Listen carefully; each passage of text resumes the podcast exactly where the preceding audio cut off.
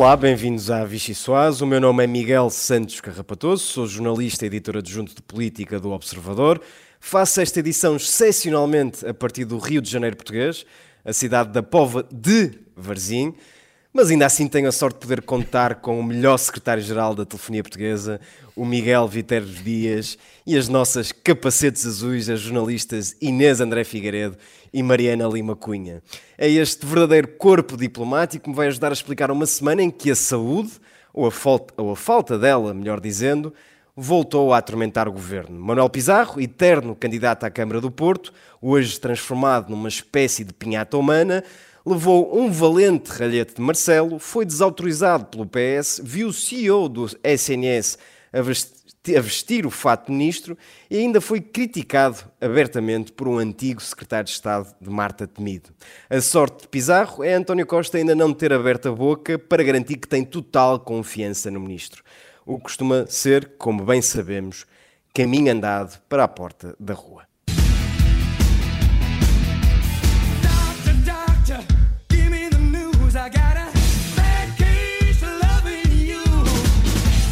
Acho que novembro vai ser extremamente complexo, vai ser o pior mês, diria eu, eventualmente nestes 44 anos do SNS em termos de resposta de urgência, pior mês. Acho que o impacto pode ser dramático, não tenho dúvidas. Isto é um grito de ou incapacidade, impotência para resolver uh, a organização do Serviço Nacional de Saúde, ou então é um grito de desespero.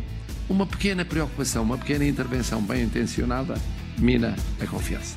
Cientes de certa situação que é urgente e é preciso resolver, aceitem pagar o preço de criar alarme social.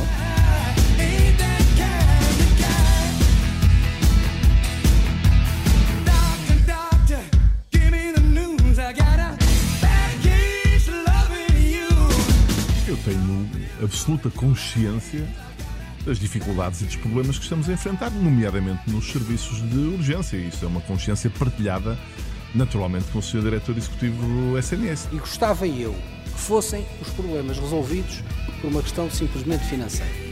Quem me dera.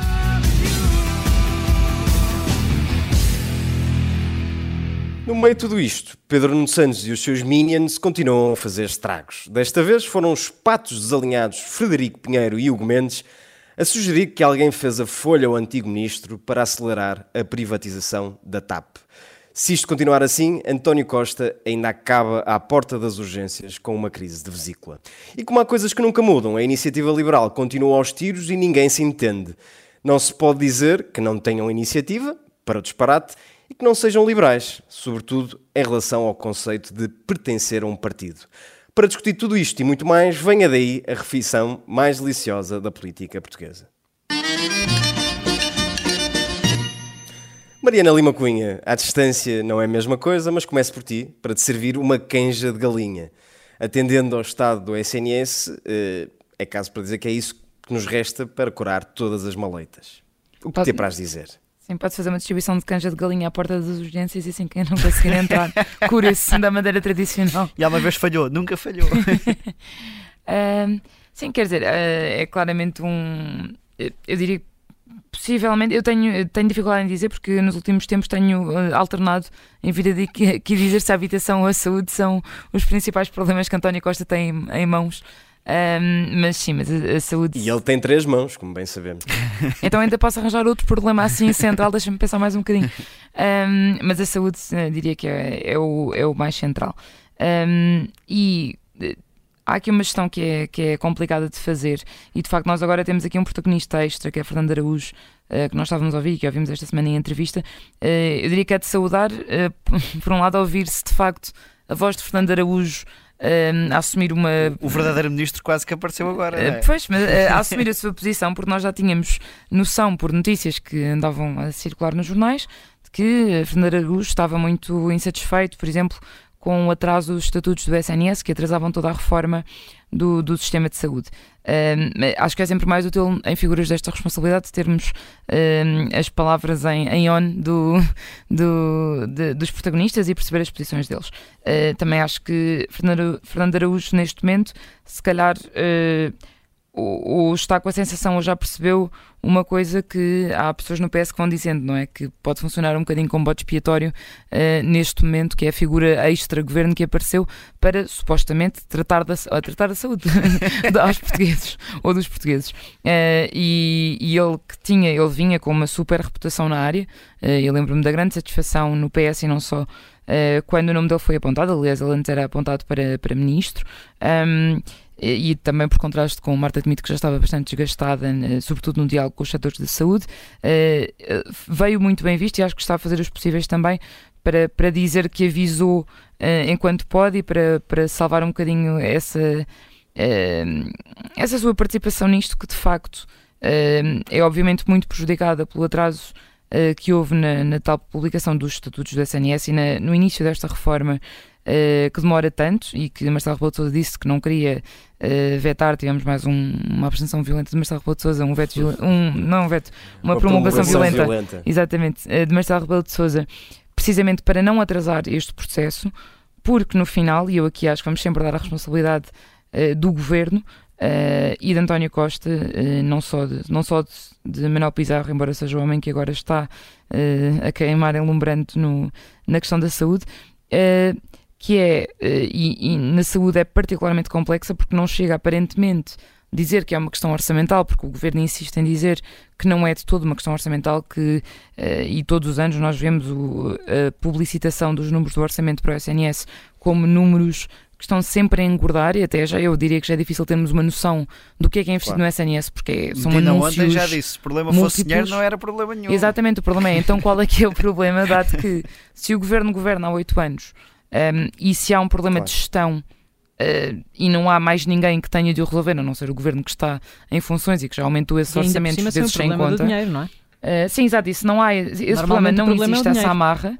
Uh, então o governo tem de dar explicações sobre porque é que ou é Fernando Araújo que não consegue fazer o seu trabalho, ou será que é Manuel Pizarro que não consegue fazer o seu trabalho porque tem uh, Qual é amarras... o gerente que não consegue gerir? Uh, sim, mas quer dizer, no fundo acho que todos os caminhos vão dar, ou têm de ir dar, uh, ao Primeiro-Ministro, que é quem tem responsabilidade pelo governo, pelos seus ministros.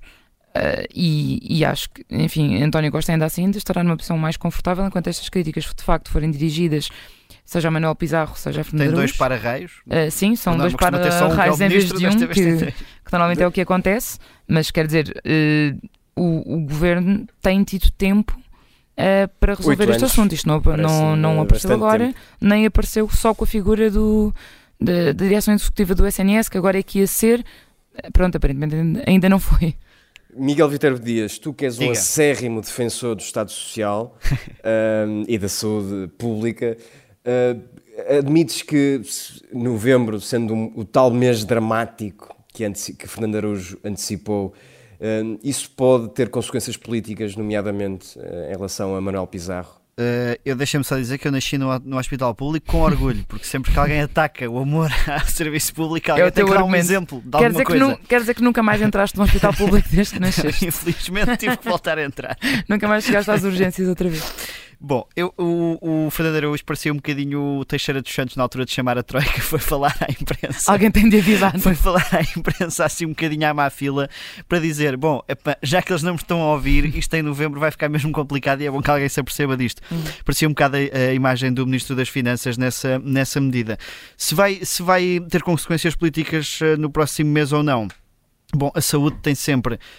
Um, algo, algo que que queima muito, que são as vidas humanas, ou seja, se houver falhas em novembro que ponham eh, em causa vidas humanas, obviamente que um, isso pode acontecer. Marta Temido, no fim de muita, muito desgaste e muita polémica, acabou por sair uh, por isso mesmo, quando houve a morte de uma um, grávida a caminho de um hospital ou em transferência entre hospitais, e isso é sempre o risco que Manuel Pizarro tem nas mãos. E sem saber na altura se tinha de facto alguma. Sim, responsabilidade direta. alguma coisa, sim. porque foi. Se a responsabilidade era política ou foi apenas, apenas clínica. Houve um efeito emocional imediato à volta, sim. à volta desse uh, e, e, aqui há, essa, há esta questão que a Mariana estava a referir desta coordenação entre o diretor executivo do SNS e o Ministro, que uh, parece um bocadinho que a direção executiva foi criada à imagem de Fernando Araújo, pelo menos desde que se começou a falar neste novo modelo de organização da saúde, foi sempre Fernando Araújo, e de repente nós começamos a ver o Fernando, ou notícias de que Fernando Araújo está descontente com essa questão dos estatutos, agora faz este aviso público e depois pergunta-se, então e este plano todo de reorganização da saúde, se o Fernando Araújo se fartar e sair entretanto, entrega-se isto a quem? Quem é que vai ficar a tomar conta da casa?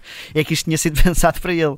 E portanto isso parece uma gestão difícil, sendo que desde o dia de nomeação de Manuel Pizarro, que veio nomeado quase ao mesmo tempo de Araújo, ou quase com a promessa de que Araújo tinha aceito ser eh, diretor executivo ao mesmo tempo que Pizarro tinha aceito ser ministro, esta questão da coordenação entre ambos sempre gerou um bocadinho de, hum, não digo preocupação, mas sempre que se questionou que ia haver um momento em que os dois iam discordar e esse momento parece estar a chegar.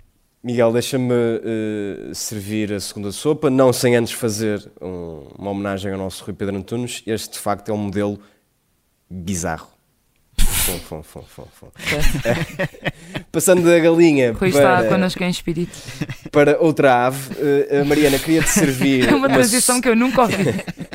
Queria-te servir uma sopa de pato. Alerto, no entanto, que estamos a ficar com pouco tempo e não queremos ir à iniciativa liberal. Apelas à Mas minha esta capacidade sopa, decente.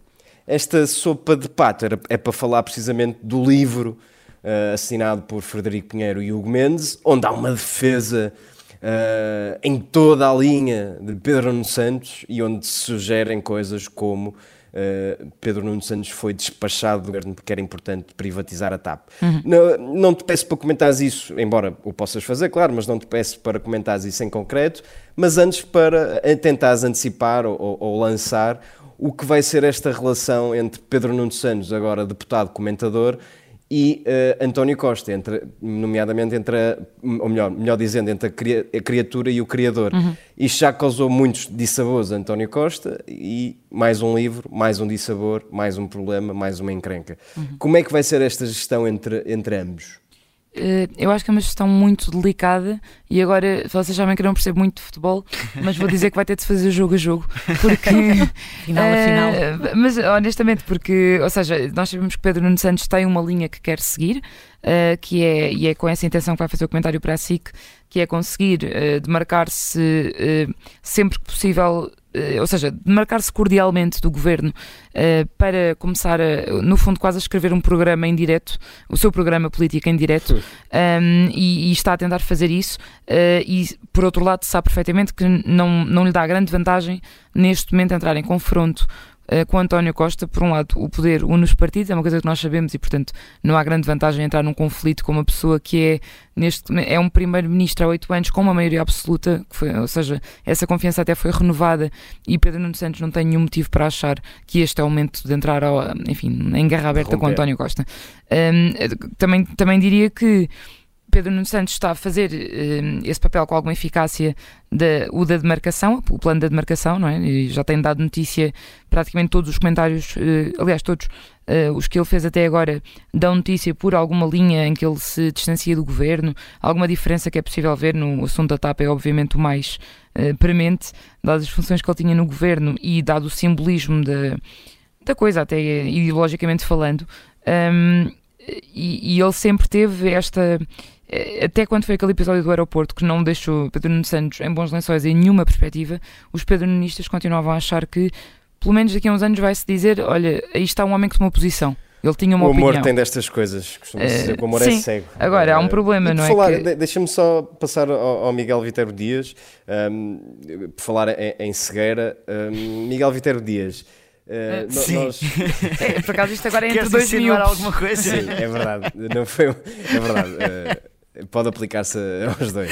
Ahm, a- Mariana estava a, fazer este relato da, da- da forma como Pedro Nuno Santos tem, cons- Desculpa, tem conseguido ganhar, pelo menos demarcar-se e ganhar uma, uma, uma identidade própria nestes, nestes, neste período em que é comentador, em descolar um bocadinho de, de António Costa, mas isto também se pode virar contra Pedro Nuno Santos, eh, na medida em que eh, a, questão de ser ou não eficaz neste- nesta demarcação pode, no final do dia, perceber-se que, afinal, Pedro Nuno Santos não, não tem conseguido marcar a diferença. Sim, e há aí uma questão que é ele no o, o Pedro Nuno Santos tem poucas semanas. E entrar em coerências, desculpe interromper, entrar em, em, em, em, incoerência em relação àquilo que defende. Sim, era um, exatamente, era um bocadinho isso que eu ia dizer, porque um, nestas duas ou três semanas de comentário um, ele já veio dizer, entretanto, que atenção, que eu represento um partido uhum. uh, e aquilo que eu vou votar. É, Convém eu lembrando isso, sim. Eu vou aqui dizendo que não gosto, mas depois lá se me virem a votar a favor, não estranhem, porque eu represento esse partido claro. e tenho que votar a favor e seguir essa linha política com a qual ele próprio também foi a, a eleições. Deixa-me só dar uma nota de rodapé é, sim, curiosa, engraçada sobre Pedro Nuno Santos, que é curiosa e engraçada, que é, Olá. ele optou por faltar ao debate quinzenal, onde até foi um protagonista na sombra, não é? Sim. Com a questão de António Costa um, virar o bico ao prego com a TAP. Um, mas ontem o Pedro Nuno Santos é suplente da Comissão de Orçamento e Finanças, portanto não tem que ir às reuniões, a não ser que não vá mais nenhum deputado do PS.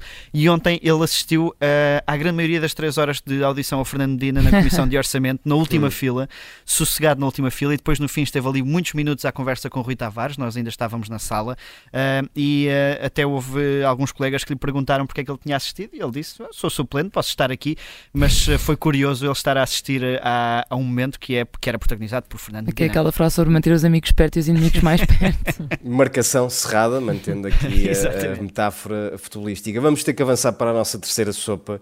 Inês André, André Figueiredo, para falar, para te servir, aliás, uma sopa do mesmo, e o próprio título da sopa já antecipa aquilo que vamos discutir aqui e peço-te que expliques aos nossos ouvintes que drama eh, interno afeta desta vez a iniciativa liberal. Na verdade, não precisavas de ter uh, substituído a sopa porque patos desalinhados cabia perfeitamente nesta mesa. Também não bom. Basicamente, tudo isto é uma consequência de. Olha, podia-se ter servido uma sopa de avestruz, dada a quantidade de vezes em que a iniciativa liberal está com a cabeça enfiada no partido, olhar para dentro. Mas dizia eu uh, que isto, na verdade, foi tudo um bocadinho um presente envenenado que Rui Rocha recebeu quando chegou à presidência da iniciativa liberal e que se tornou um, uma bola de neve ainda maior. As eleições que Rui Rocha venceu, como sabemos, deixaram uma ferida aberta na, na IEL e, e, na verdade só havia duas formas do partido funcionar. Ou o presidente da Iniciativa Liberal conseguia unir quase meio partido de críticos e descontentes, que foi esse o valor dos desalinhados naquela convenção, ou os críticos internos acabariam por se unir contra a corrente da liderança, que na verdade uh, foi o que aconteceu e é a realidade que temos uh, atualmente. E a apresentação e o que é que pode acontecer uh, no, no, próximo, no próximo Congresso? Era, era isso que eu ia dizer. A apresentação, o facto de haver duas propostas em cima da mesa de estatutos, um, uma deles com vários pesos pesados da, da oposição uh, e os outros com, com a corrente da liderança, digamos assim, vai deixar com que, uh, vai mostrar que a IEL está muito mais fraturada do que se calhar estava uh, nessa convenção, porque Rui Rocha não tem vindo a, a saber um, levar os críticos com ele ou, ou demonstrar nomeadamente, por exemplo, pela questão da Madeira, que é uma das maiores críticas que, que, os, que os desalinhados fazem, uh, pelo facto de não ter conseguido os dois representantes, mas, mas sim um falhou esse, esse objetivo. A, a questão que fica no ar é. Uh, se um partido em guerra interna consegue focar-se no que realmente é importante na política uhum. e que devíamos estar aqui a discutir, que claro. é a política externa. E essa é uma questão uh, que Rui Rocha vai ter de decidir ou de tentar resolver antes da próxima convenção, não esta estatutária, mas a outra, porque na verdade agora tem as europeias pela frente, que à partida até o partido tem ótimas condições para conseguir um bom resultado, caso opte por escolher Coutinho Figueiredo, exatamente. Uh, mas na verdade, uh, Rui Rocha, com este mandato que tem, nem sequer é candidato a, a primeiro-ministro e isso será também uh, algo que terá de conquistar na próxima convenção. Muito bem, a nossa primeira parte tem de ficar por aqui. voltamos dentro de momentos com a entrevista a João Contrim Figueiredo.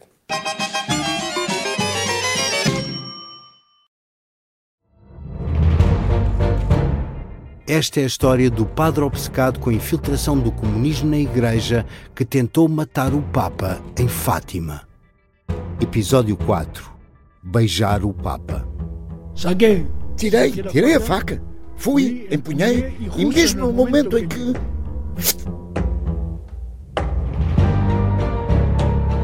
Matar o Papa é uma série para ouvir em seis episódios e faz parte dos Podcast Plus do Observador um novo episódio a cada terça-feira. Os assinantes do Observador têm acesso antecipado a todos os episódios desta série. já disponíveis em observador.pt. Os Podcast Plus do Observador têm o apoio da Kia. Olá, bem-vindos à segunda parte da Vichy Soase. Temos connosco João Cotrim Figueiredo, acho que dispensa apresentações. Vamos diretos ao assunto. Já recebeu o convite para ser cabeça-lista da IEL às eleições europeias? Boa tarde a todos. É um gosto estar aqui a comer esta sopinha fria convosco. Uh, não, não recebi, nem se trata bem disso. Eu fiz a parte que me competia, que é mostrar disponibilidade. E há um processo interno dentro do partido que há de chegar a, a, a bom porto e, e, nessa altura não sei se se trata bem do convite, se trata de aceitar a disponibilidade que eu já manifestei. Uh, aceitar a disponibilidade, o partido, aceitar partido. a sua disponibilidade. É uma decisão do partido, entendeu? Só foi, a, a, parte que me competia é dizer, nas atuais circunstâncias políticas, sendo as eleições europeias uma das eleições importantes para a iniciativa liberal e para o país, num certo sentido, um, acho que deve estar disponível para essa, para essa refrega. Isso deverá acontecer quando? Não tenho noções exatas dos timings, mas certamente antes do fim do ano. Um, a IEL parte para estas eleições com o objetivo assumido de eleger uh, dois eurodeputados. Se falhar esse objetivo, tal como falhou na Madeira. Esse objetivo está definido onde? Está definido dois eurodeputados. Foi, foi uma condição da, do Rui Rocha. Não, que eu saiba na, na moção estratégica, que é quem informa estas, estas decisões, está prevista a eleição para o Parlamento Europeu. Não Portanto, ficaria, ficaria satisfeito com um eurodeputado? Não vou dizer, estamos a oito meses das eleições, eu não sou uma pessoa que sacanha muito de estabelecer objetivos concretos e ambiciosos, mas não há oito meses, não sei quem são os outros cabeças de listas, não sei qual é as circunstâncias políticas, e estas eleições têm este aspecto que ainda não consegui avaliar exatamente qual é a repercussão que pode ter nos resultados finais, que é o facto de se realizarem a 9 de junho, a meio de um, de um fim de semana comprido.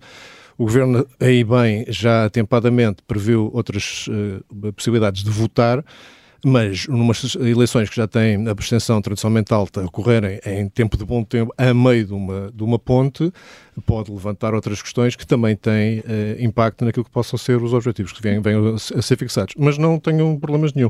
Na altura certa, perante aquilo que é o, o, o quadro de, de, de, concorrentes e o quadro político que esteja vigente, e atempadamente... Quando fizer a análise SWOT... Da... Eu não sei se é uma análise SWOT, mas é olhando para aquilo que nós estamos a fazer e aquilo que outros podem fazer uh, que contrariem essas nossas intenções, uh, estabelecermos um objetivo concreto. Uh, Deixe-me só voltar aqui à questão do 1 ou 2. O que diz é um eurodeputado, mas deixa esta ressalva na própria moção e vou, vou ler só para deixarmos aqui esclarecido.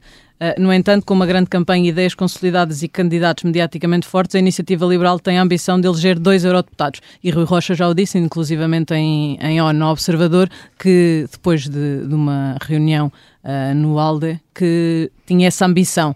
Esta, esta resposta toda foi para baixar essa, essa ambição ou não realmente dois não é deputados é não é possível? Não é baixar nem subir, é dizer que eu ainda não sei.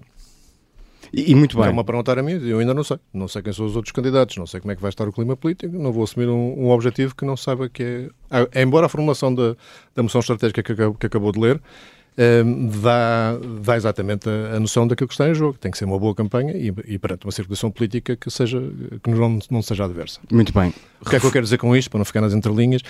Há nestas situações, apesar de se tratar de um círculo único nacional, e se quiserem também já vamos, podemos falar do que é que significam círculos únicos, mas num, num círculo único é o caso das europeias, um, não é normal haver polarização, mas pode haver, por outros motivos externos à própria, à própria temática europeia, haver mais polarização do que seria normal.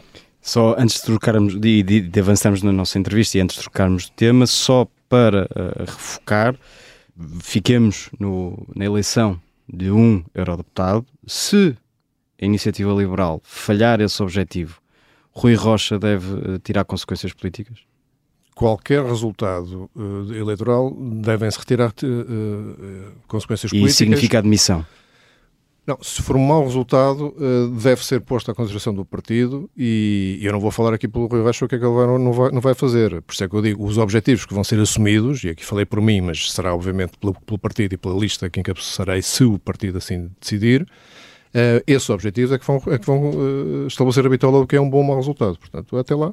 Agora, em geral, e perguntou em abstrato, e a oito meses de distância, sim, qualquer, qualquer mau resultado deve ter uma análise política e tirar daí as consequências em função daquilo que foram as responsabilidades de cada um. Nos últimos atos eleitorais, a IEL tem-nos habituado a apresentar candidatos eh, diferentes, rostos pelo menos novos, recorrer a si, João Coutinho Figueiredo, uh, nestas eleições europeias. É normal? Não seria de esperar que o partido estivesse em condições de apresentar novos quadros? Primeiro, vamos estar a assumir que essa é a decisão do partido. Eu, eu, eu compro essa uh, pressuposto porque não sou ingênuo e sei que é uma probabilidade razoável disso acontecer.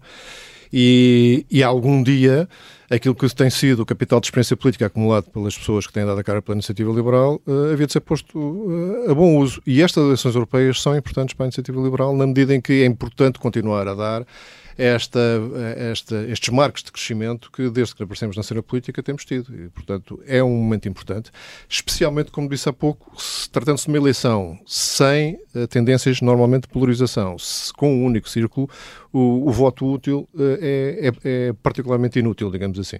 E, portanto, é, são as condições ideais para a iniciativa liberal marcar uma, uma nova bitola de, de, é, de é uma viragem naquilo que a iniciativa liberal habituou os portugueses à ideia de que cada eleição um, deve trazer um novo nome para, pelo menos para o espaço político nacional? Se puser assim, pode-lhe chamar viragem. Eu prefiro dizer que é a manutenção de que apresentar em cada eleição uh, a melhor pessoa que, que, se, que, esteja disponível para encabeçar essa luta. Uh, e, e, agora aqui fui ir, ir para presunçoso, não estou a dizer que sou a melhor pessoa, estou, o partido decidirá, mas estou a dizer todas as decisões, e certamente quando eu fui presidente do partido, as, as, escolhas que fizemos relativamente às várias listas foram sempre as pessoas que achamos que estavam em melhores condições. Tendo uma pessoa mais notória, é mais fácil ter bons resultados, e isso às vezes é o que mais interessa e, e, será o que mais prevalece. Noutras vezes, apresentar pessoas novas com ideias frescas também dá uma, uma imagem, também é uma forma de, de, mobilizar eleitores que até isso calhar não votariam. Voltando por um segundo aos números, é mais fácil eleger dois uh, eurodeputados e aquela ambição que Rui Rocha uh, tinha no início de ser cumprida se for uh, João Coutinho Figueira do candidato? Eu vou, vou aceitar que tenho mais capacidade de mobilização eleitoral do que muitas outras pessoas que estariam em iguais condições eh, de, de mérito de, de encabeçar esta lista. Vou assumir isso. A questão aqui é: o que é que são as eleições europeias em 2024? São um momento em que a Europa se prepara para decidir alargamentos, se prepara para decidir novas formas de funcionar, se discute se há ou não há aquilo que anteriormente se chamavam as Europas a várias velocidades e os ciclos concêntricos de Macron e várias coisas importantes, com impacto não só nas decisões políticas, mas também nas decisões um, que dizem uh, respeito aos, aos fundos que de Portugal tanto depende. Portanto, são, é, se nós dizíamos que era importante em 2019 ter um, uma voz liberal no Parlamento que isso iria fazer a diferença, começa a ser começa não, já é uh, igualmente importante ter a mesma voz no Parlamento Europeu. E, portanto, é nesse sentido que eu digo que talvez uh, uh, aumentar a probabilidade de ter um bom resultado nas europeias para a iniciativa liberal é hoje mais importante do que se calhar era na última eleição europeia e, e noutras eleições que, entretanto, se, se passaram. Vamos uh, mudar de, de, tema aqui um bocadinho para a vida interna da iniciativa liberal. A oposição não tem dado tréguas a Rui Rocha, por assim dizer. Como é que num partido liberal relativamente jovem, as diferentes fa fações que existem dentro do partido não conseguem coexistir? Eu tenho, tenho estado um pouco afastado da vida interna do partido, não sei se, se há tréguas, se não há tréguas. Agora, se me fala no que é que é a matriz de um partido liberal, eu diria que a matriz é exatamente haver muita discussão e opiniões diferentes. Portanto, eu não me espanta que haja essa, essa dinâmica e essa, e essa energia nas discussões internas, não me espanta nada. Já na altura em que era presidente Já na altura da Iniciativa estava... Liberal, uh, o acusaram de ter um, um comitê central. Uh, neste momento, apesar de estar, como disse, mais fora desta vida interna do partido, Entende que os críticos possam ter alguma razão quando acusam esta direção de falta de democracia interna? Não. Não. Que eu, que eu tenha conhecimento, não há nenhuma alteração na forma de funcionamento do partido. Uh, e as que houve foi no sentido de alargar a participação dos vários órgãos e das várias estruturas dentro das decisões que são tomadas, portanto não havia no meu tempo e agora ainda, ainda menos, portanto não vejo. Agora, há pessoas insatisfeitas, há pessoas com outras opiniões, há, há, haverá em todo lado. E aqui em concreto eu digo o seguinte, eu tenho sempre pena quando as pessoas deixam de participar uh, uh, frontalmente e com dedicação ao projeto, e neste caso é um projeto liberal que me diz muito tenho sempre pena. Agora, se se afastam por, por questões ideológicas, sendo que o partido não mudou ideologicamente, não é o partido que está mal. Se afastam porque o partido não corresponde às suas expectativas pessoais ou às suas ambições, eh, também tem que aceitar a decisão, mas não vou, não vou culpar o partido por isso. Portanto, não revejo nas críticas de falta de democracia interna, não me revejo nas críticas do Comitê eh, Central, até porque entre mim e o Stalin ainda, ainda há algumas diferenças, espero eu que reconheçam isso, um, e portanto acho que são digamos, divergências normais dentro de um partido aberto e que faz parte também do, do crescimento e tem havido, se formos a ver bem, em todos os partidos da, da, da vida política portuguesa. Miguel Albuquerque escolheu o PAN para selar um acordo de incidência parlamentar na, na Madeira. Ter levado uma nega uh, de Miguel Albuquerque foi um alívio ou uma oportunidade perdida para a iniciativa liberal? foi desde logo uma surpresa, acho que para todos. E, e para isso dos alívios ou não, é evidente que o exercício de poder, ainda que seja na, com, com acordos de licença parlamentar, tem sempre, traz sempre mais responsabilidades. Eh, não as ter não é bem um alívio, é, é outro tipo de preocupações. Agora, o trabalho da, da, da oposição em, em, regiões como a, a região autónoma da Madeira é também um trabalho pesado porque 49 anos ou 48 anos de uma única, de uma única cor partidária eh, tem na região eh, gerado muitas, muito, muitos hábitos negativos e que com, compete a uma opinião, a uma oposição eh, responsável e capaz de desatar esses nós. Mas é mais fácil desatar esses nós estando na oposição do que estando ao lado de Miguel Albuquerque e daí poderá vir a palavra alívio? Hum, não, o mais fácil é, é, é mais fácil desatá-los tendo o poder executivo para, para desatá-los efetivamente e não só uh, fazer aquilo que é o trabalho da oposição, que é denunciar e, e, propor alternativas. Não tendo força para as levar a cabo, o, o desatar é mais difícil.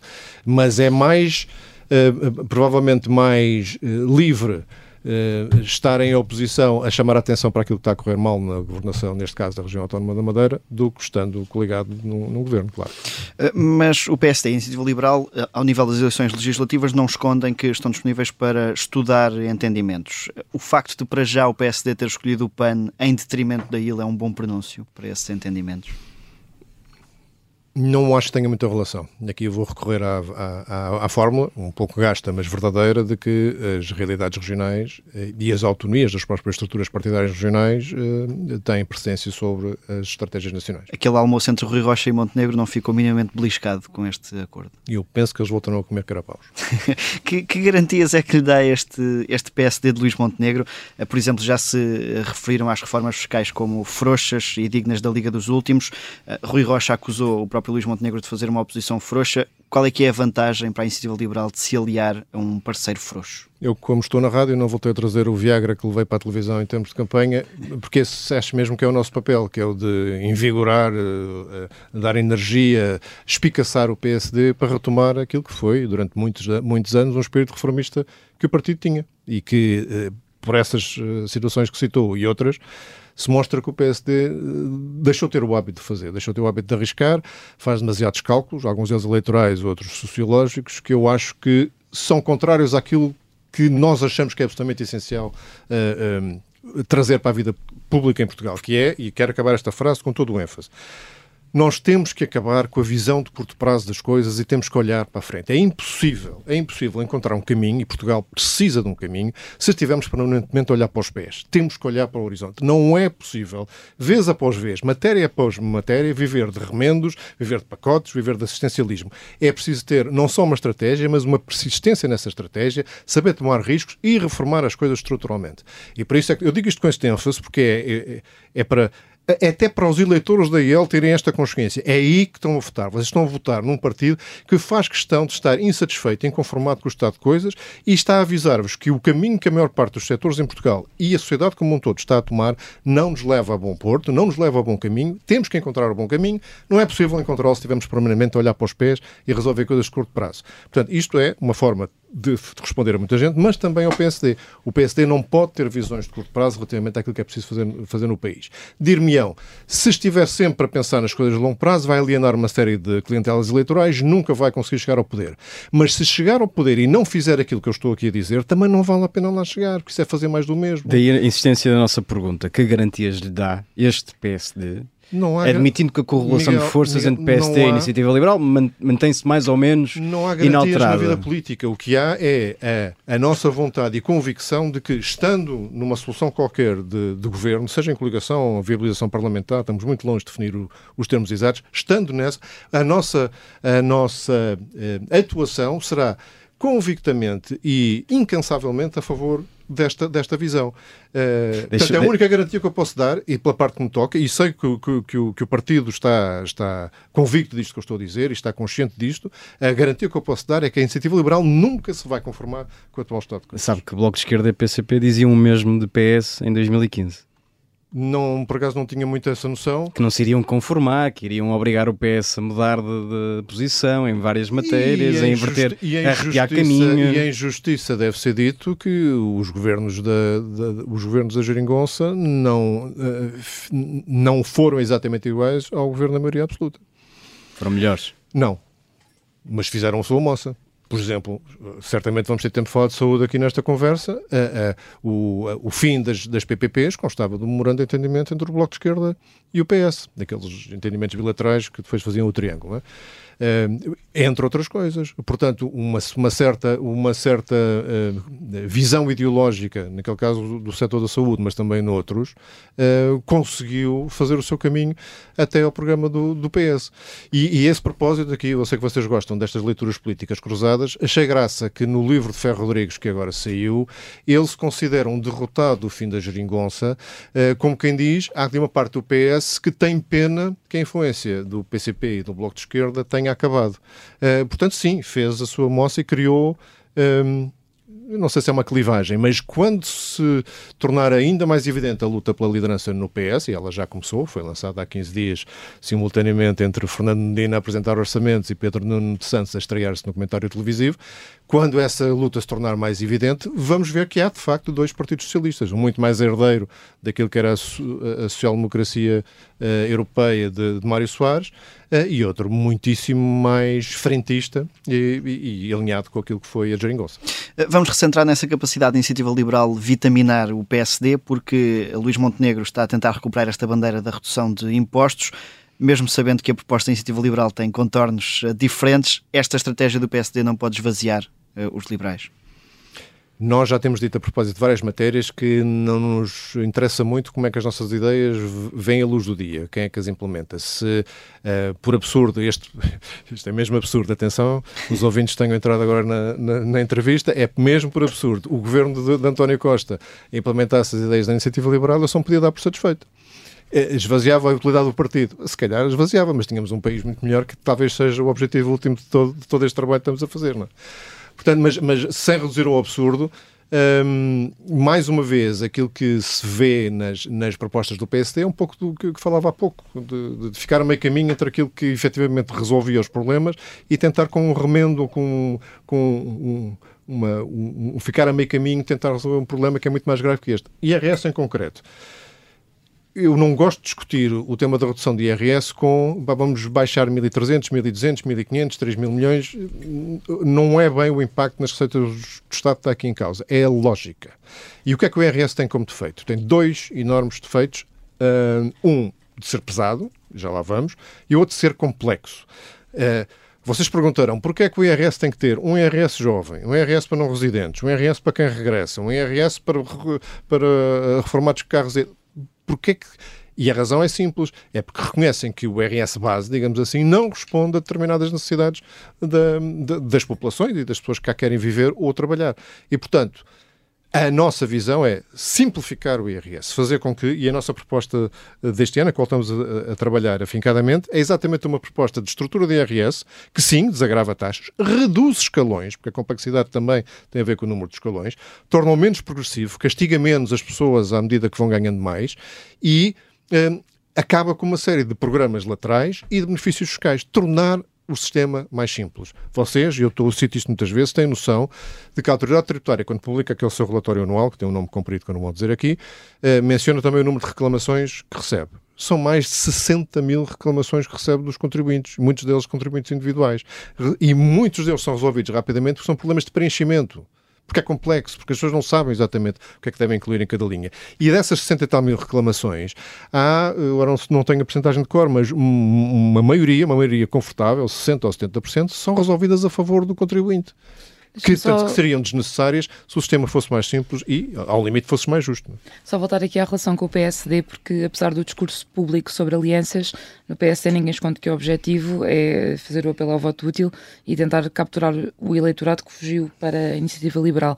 Eh, como é que vai travar esse apelo?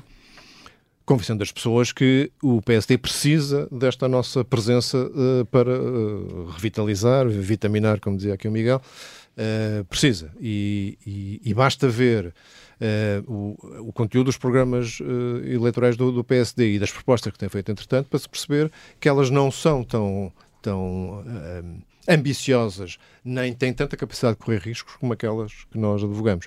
E, portanto, sim, eu percebo que as pessoas têm em relação ao PSD uh, um maior conhecimento, maior notoriedade, maior hábito de votar, mas que se pensarem que querem um país diferente e que isso exige determinado tipo de reformas, tem que contar com uma força, com uma força uh, reform, verdadeiramente reformista, verdadeiramente fresca e nova, como a iniciativa liberal. É essa que eu, uh, eu acho que há um mercado eleitoral para isto, acho francamente, e, e não pode ser um, um mercado eleitoral com uma dimensão uh, residual. Portanto, temos que ter uh, bem dentro dos dois dígitos para ter essa força. Mas a ele se, se uh, aliar ao PSD numa circunstância que estava a dizer que não, não sabe é, que tipo de acordo é que será, mas não cai um bocadinho no, na possibilidade de acabar por fazer pouco, ou seja, há pouco dizia, se o governo do PS conseguir uh, ser mais liberal, uh, isso já nos deixa por contentes. O PS chega a isso. Não foi isso que eu disse. Não foi isso que eu disse. Foi se um governo, se fosse ele qual fosse a cor, aplicasse medidas liberais, nós não estávamos cá a fazer nada.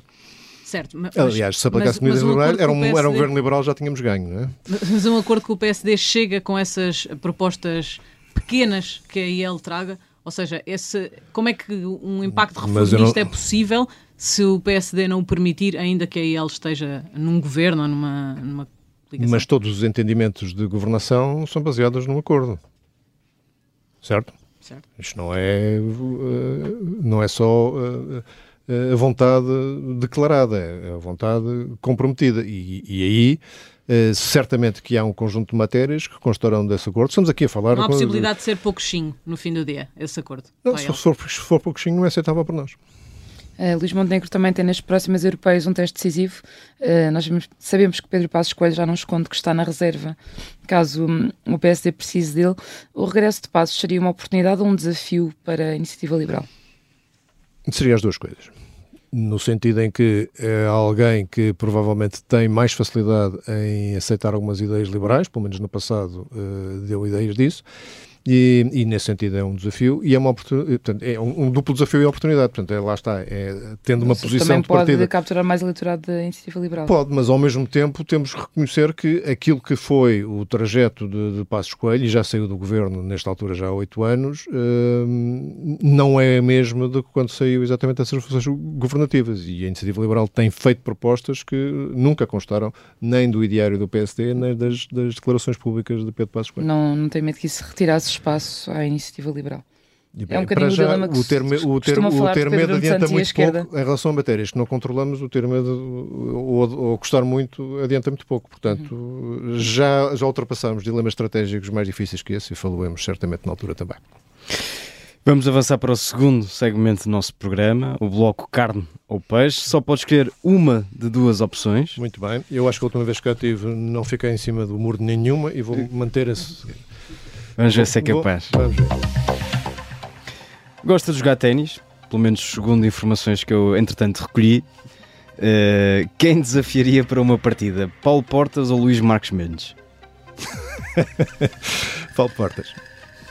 Tem um lugar uh, para ocupar no avião que o vai levar a Bruxelas, assim quererá a Iniciativa Liberal, e pode levar uma de duas pessoas. Escolhe uh, Carla Castro ou Tiago Maia Gonçalves? Carla Castro. Quem é que convidaria para um jantar onde ia querer mostrar os seus talentos como chefe de cozinha? Pedro Nuno Santos ou Fernando Medina? Pedro Nuno Santos. Iam, iam chegar ao fim do jantar. Uhum. Talvez- E eu sequer jantar. Não sei, dá-me a ideia que é melhor garfo, mas e que talvez isto, isto não é só para, para, para apreciar aquilo que eventualmente vi- viesse a fazer, os meus dotes também não são assim tão extraordinários, mas talvez pudesse dar umas críticas também construtivas e eu melhorava um bocadinho, portanto, era, era, era bom dos dois lados. E sim, a discussão era mais interessante. Se tivesse o poder de fazer regressar um deputado ao Parlamento, seria Rui Rio ou António José Seguro? António Jassur, Porquê já agora? porque está afastado há mais tempo. Muito bem. Uh, consegui um pleno.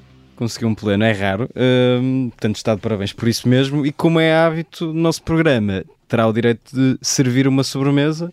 No caso, uma música e qual? Não foi fácil fazer esta escolha porque eu acho que ela, ela reforça um bocadinho um, um estereótipo, se calhar em relação a mim, de que estou preso às, ao rock sinfónico e, às, e à década de 80, etc. Mas eu achei que não podia deixar de, nem que fosse na escolha da música, falar do conflito entre Israel e o Hamas e a situação do Médio Oriente. E escolhi umas músicas, do, uma música do dos Marillion, uma, uma, uma banda que eu gostei muito eh, até à saída do, do Fish, depois tem coisas eh, que umas gosto e outras que não gosto.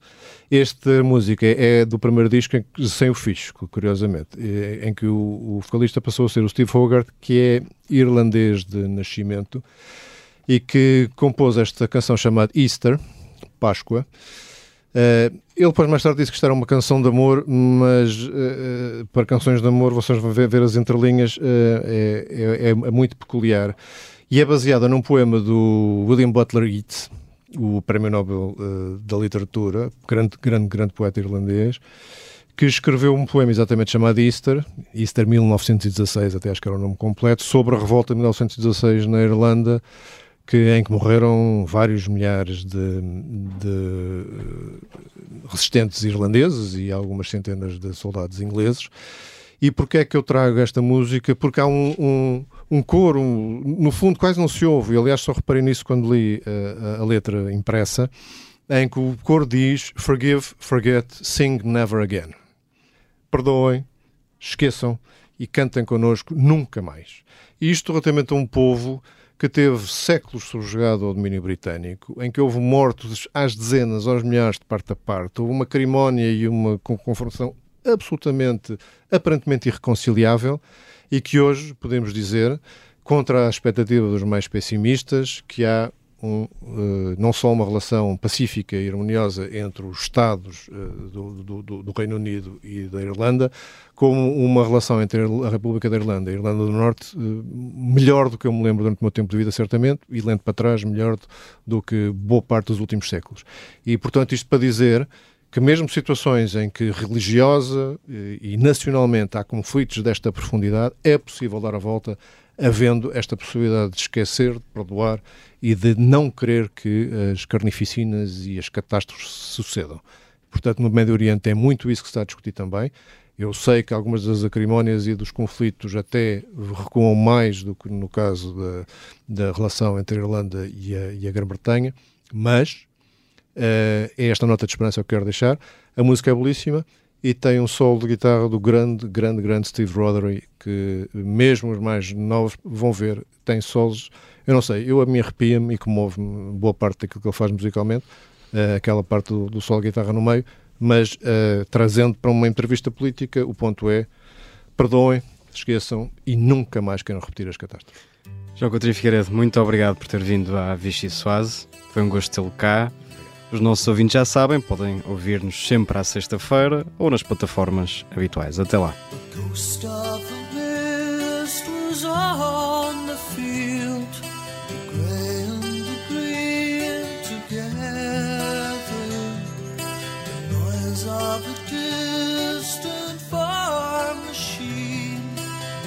of